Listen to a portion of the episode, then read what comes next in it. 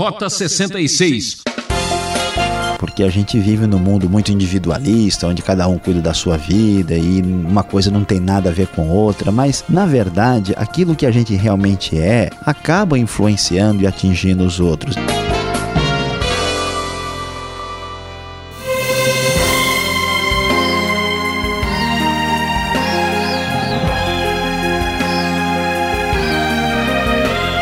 A partir de agora você fica com a melhor companhia o seu programa bíblico Rota 66, a trilha da opção certa.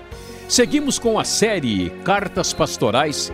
Nossa jornada segue a primeira carta de Paulo a Timóteo, hoje examinando o capítulo 3, que fala sobre a responsabilidade do líder. O professor Luiz Saião aborda o tema uma liderança que dá esperança. Você vai descobrir que um dos testes de liderança é a habilidade de reconhecer um problema antes que ele se torne uma emergência. Vamos juntos?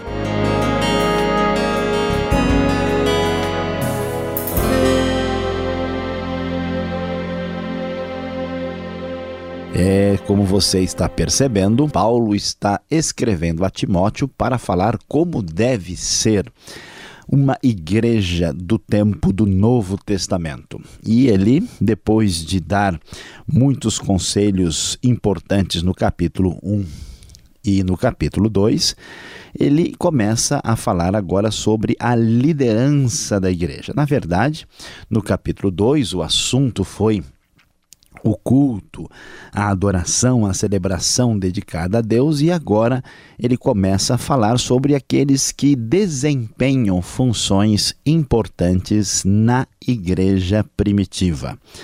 E como é que isso é discutido pelo apóstolo aqui no capítulo 3? O texto da NVI nos revela logo no início o seguinte: esta afirmação é digna de confiança. Se alguém deseja ser bispo, deseja uma nobre função.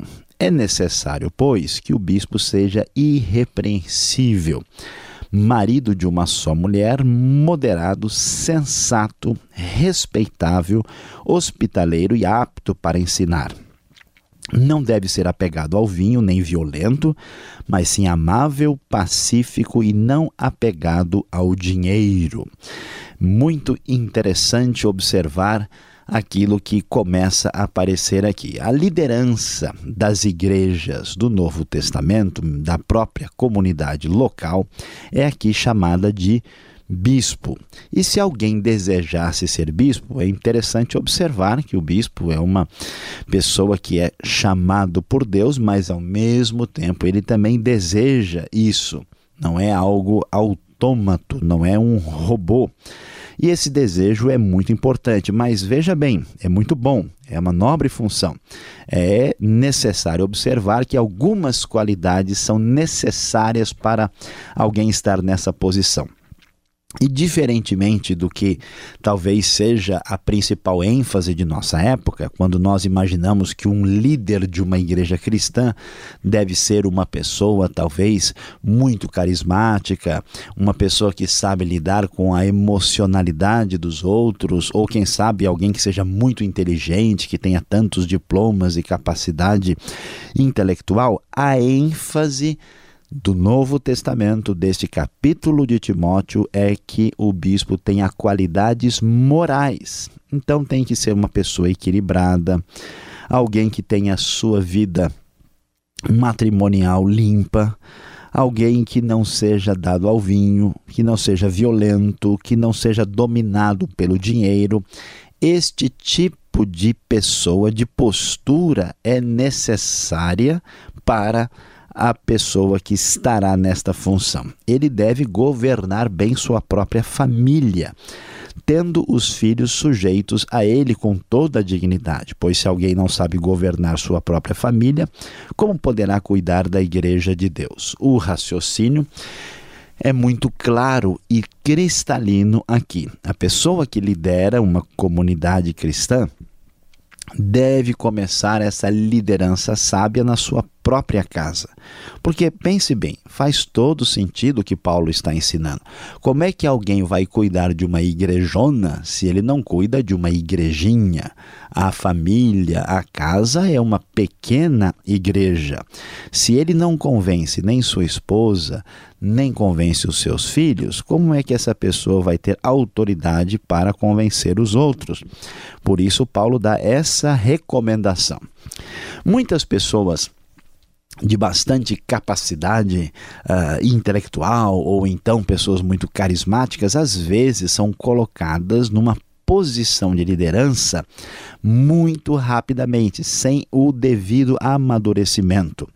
Esse tipo de procedimento não é recomendado pelo apóstolo Paulo. Por isso, este líder não pode ser recém-convertido, diz o verso 6, para que não se ensoberbeça e caia na mesma condenação em que caiu o diabo, que ou seja, condenação de orgulho e de soberba.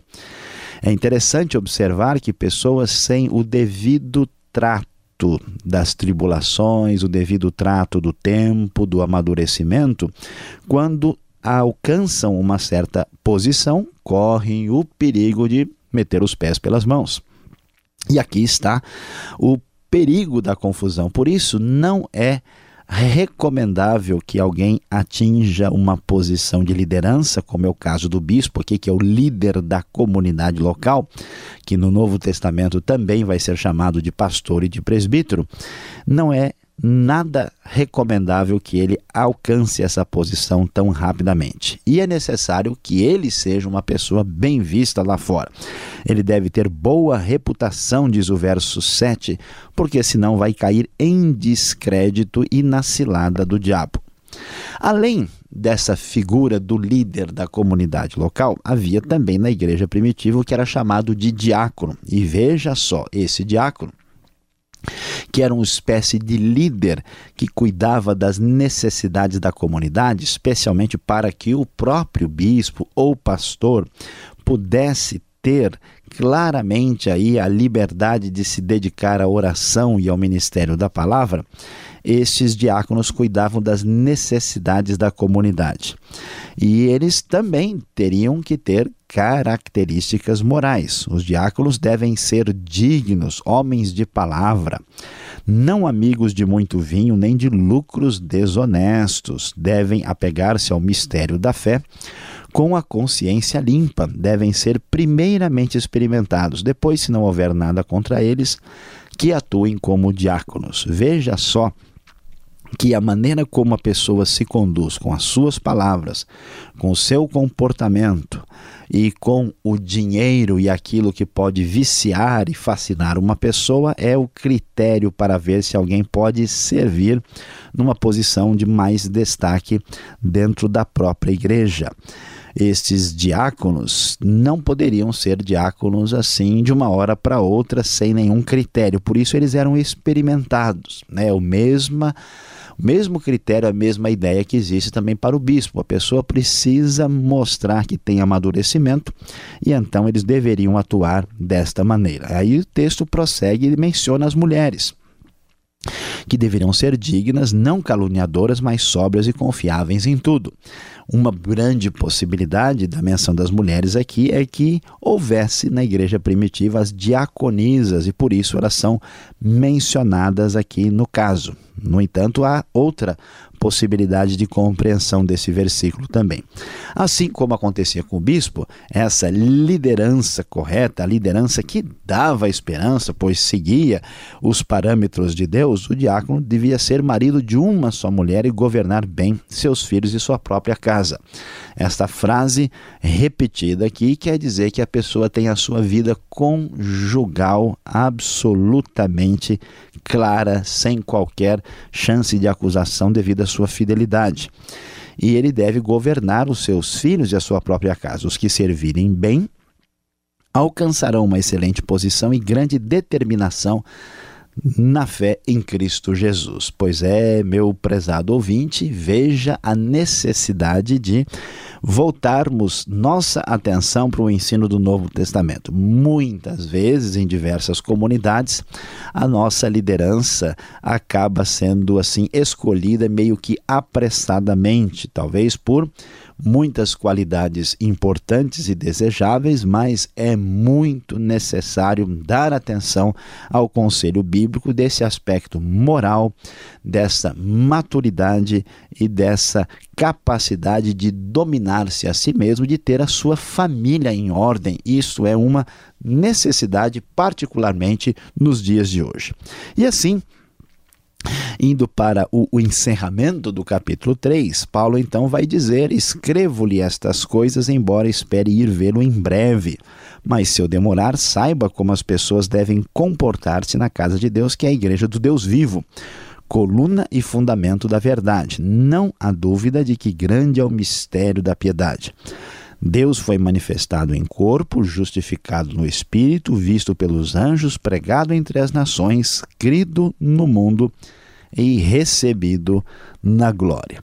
Paulo encerra dando uma palavra aqui de encorajamento para Timóteo, dizendo que ele em breve deseja vê-lo e que ele, como um desses líderes que estão aqui, aí dentro daqueles que devem receber essas recomendações importantes e sábias, Paulo então lhe dá uma palavra aí de motivação e uma palavra de direcionamento muito clara e muito objetiva e termina apresentando uma espécie de cântico da igreja primitiva, falando que o conteúdo do evangelho, a sua grande mensagem que Deus se manifestou em corpo, foi justificado pelo Espírito, foi visto pelos anjos, foi pregado entre as nações, querido do mundo, tudo o que aconteceu que é a nossa grande mensagem de salvação para todas as pessoas, este é um grande mistério, mistério da piedade, ou seja, da fé cristã,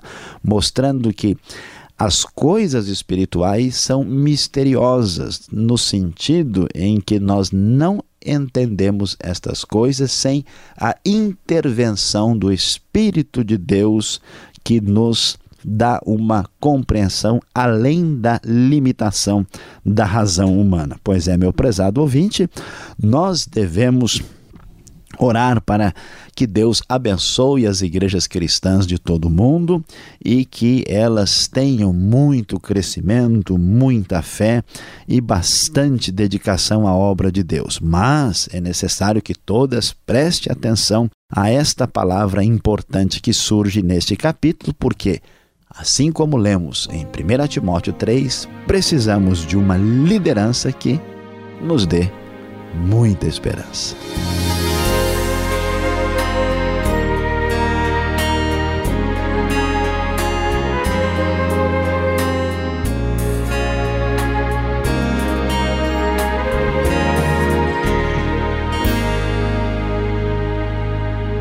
É, já voltamos com mais Rota 66, o caminho para entender o ensino teológico dos 66 livros da Bíblia. Esta é a série Cartas Pastorais, trilhando a primeira carta de Paulo a Timóteo, hoje capítulo 3. Tema desta reflexão: Uma liderança que dá esperança. Rota 66 tem produção e apresentação de Luiz Saião e Alberto Veríssimo. Na locução, seu amigão Beltrão. Participe escrevendo para o e-mail rota66@transmundial.com.br ou caixa postal 18113 CEP 04626-970 São Paulo capital. Continue conosco, vem aí perguntas e respostas. Confira.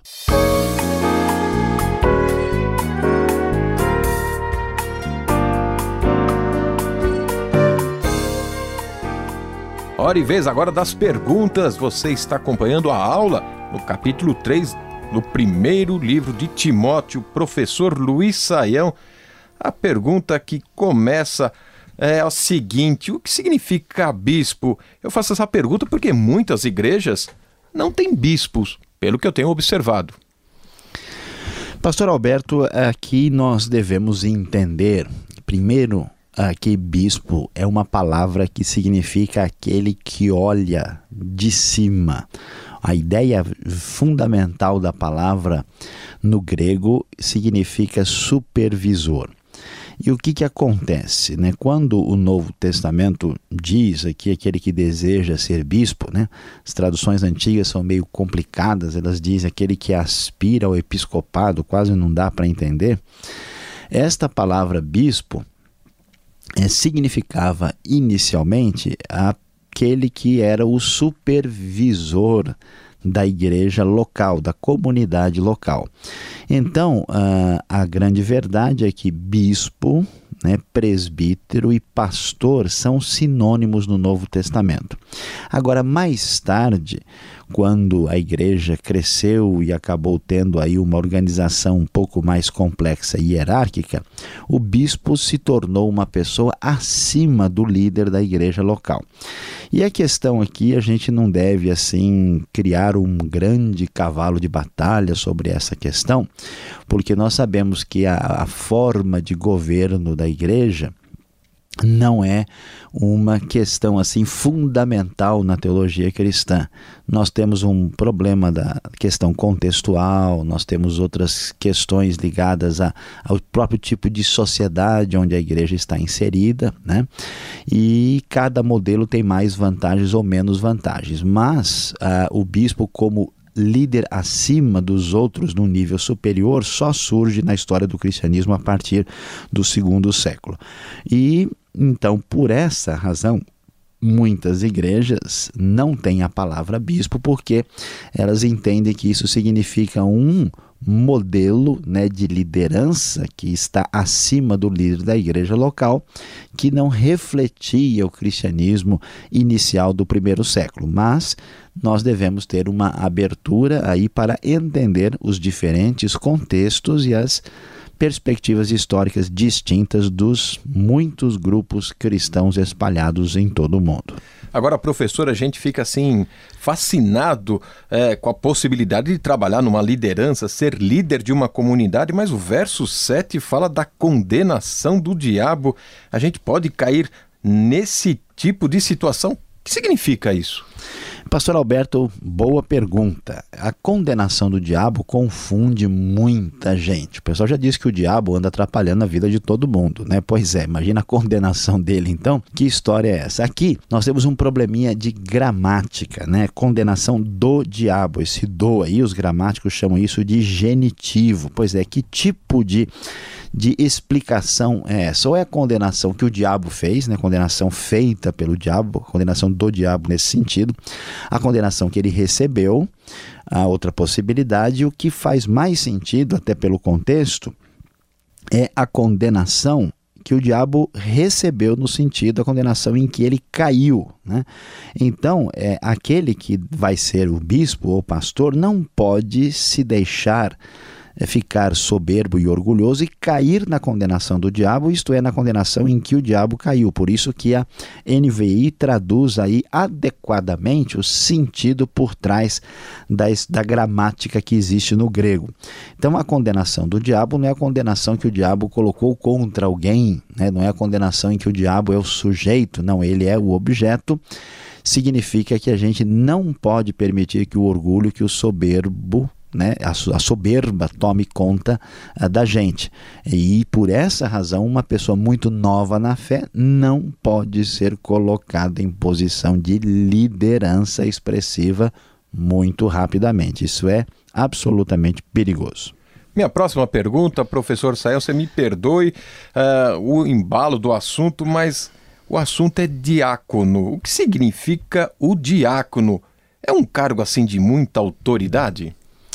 Pois é, pastor Alberto, a palavra até parece dizer isso, o diácono, né? a pessoa fala assim até de boca cheia, né? mas por incrível que pareça, o diácono significa literalmente no grego aquele que serve. Veja bem, no cristianismo bíblico, Não existe esse negócio da pessoa querer ser grande, ser importante, mostrar que ela tem autoridade. Esse tipo de pensamento é estranho ao cristianismo bíblico.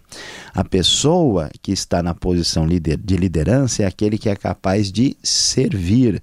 Jesus fez isso, né, mostrando o exemplo de humildade, lavando os pés dos discípulos. Então, o diácono, ao contrário, é a pessoa que está à disposição para servir a comunidade e não um cargo de muita autoridade, como algumas pessoas poderiam talvez entender. Agora, o texto fala da família do líder. Agora, se um líder tiver filhos desobedientes, professor, será que ele então não pode liderar uma congregação? E aí, na mesma pergunta, o que quer dizer marido de uma só mulher? Complicou, né? Pois é, pastor Alberto, a coisa não é fácil, não. Vamos ver lá, né? É, de fato, a, a questão aqui é séria. Hoje é um pouco difícil para o nosso mundo entender isso, porque a gente vive num mundo muito individualista, onde cada um cuida da sua vida e uma coisa não tem nada a ver com outra. Mas, na verdade, aquilo que a gente realmente é acaba influenciando e atingindo os outros. Então, o sentido aqui, até a palavra usada no grego, sugere que a, a, ideia de ter os filhos obedientes e sujeitos à, à, autoridade do próprio pai, que é o bispo ou o pastor aqui, parece ser o filho menor de idade, aquele filho que está debaixo do seu controle. Né? Se essa pessoa que está lá falando na igreja, está ensinando, o seu próprio filho tem total rebeldia contra ele, essa pessoa precisa dar um tempo e cuidar primeiro da casa. Não faz sentido você salvar o mundo e perder sua própria família. Então não é recomendável. Agora, claro que devemos ter bom senso. Se uma pessoa é líder da igreja, o seu filho lá com 40 anos de idade arruma uma confusão financeira não sei aonde, aí esse filho já é dono do seu próprio nariz. Ele sabe o que está fazendo, parece que não se aplica aqui ao caso da explicação que Paulo dá aqui a Timóteo. Agora, o conceito é que o, o, líder tem que ter uma vida irrepreensível, que a gente não tem como acusá-lo, como dizia, você cala a boca porque você não tem nada para me ensinar. Você faz favor de ficar na sua, porque eu conheço muito bem como você não tem autoridade. Por isso, ele precisa ser marido de uma só mulher. Os estudiosos têm pensado nessa frase como sendo uma proibição à poligamia, uma proibição ao divórcio e uma declaração de que a pessoa tinha absoluta fidelidade na sua vida conjugal.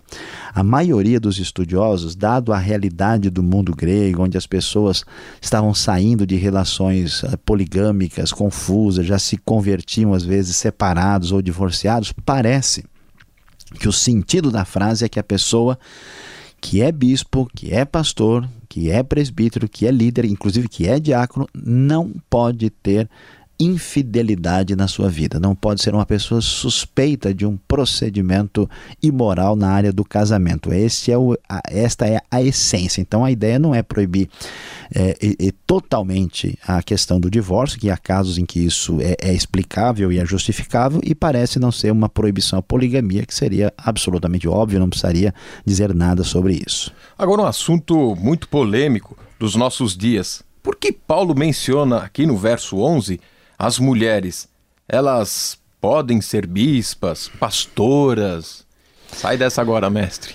Pois é, pastor Alberto, veja bem, aqui as mulheres, uh, uh, os estudiosos, alguns acham que são as mulheres dos diáconos, porque como o diácono deve ser marido de uma só mulher, então aqui não deveria ser entendido como uh, sendo uma diaconisa, né? mas o contexto permite que seja essa possibilidade também, porque como o assunto de cuidar bem da família já tinha sido dito, uma possibilidade bem razoável, né, que até por alguns outros textos do Novo Testamento é que as mulheres eram diaconisas, mas, pastor Alberto, não há nenhuma evidência clara e contundente de que as mulheres fossem pastoras no tempo do Novo Testamento.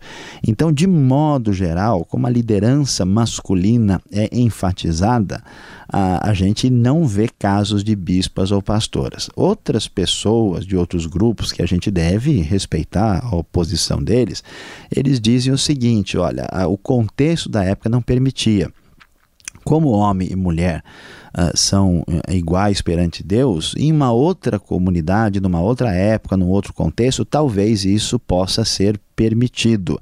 E a questão também é entender o que, que é uma bispa, uma pastora, né? Se é uma pessoa que é mulher do pastor, trabalha com ele, se é uma pessoa sozinha, se é uma pastora dentro de muitos, ou se ela é líder absoluta na igreja. Parece razoável entender que a recomendação do Novo Testamento é que a liderança última e final da igreja não deve ser feminina. Guardando esse referencial, creio que nós podemos trabalhar com as irmãs que querem servir na igreja sem ferir o princípio de hierarquia funcional do Novo Testamento. E para terminarmos, vamos agora então para a conclusão desse estudo.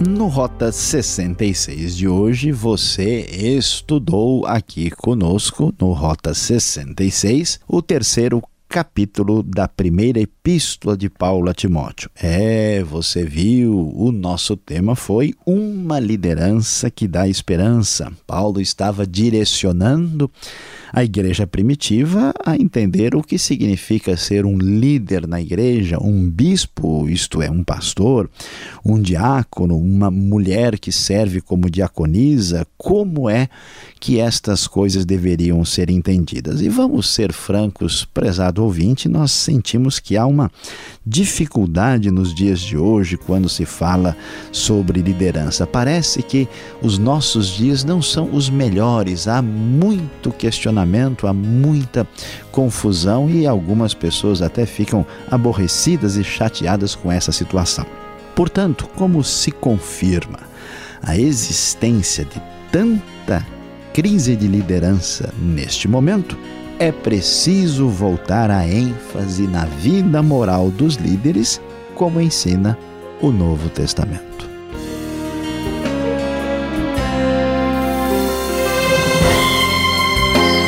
Ouvinte, era tudo o que tínhamos para hoje no programa Rota 66. Voltaremos nesta mesma sintonia e horário para a continuação desta série, combinado? E não esqueça, acesse o site transmundial.com.br Rota 66 é uma realização transmundial. E aquele abraço. Tchau.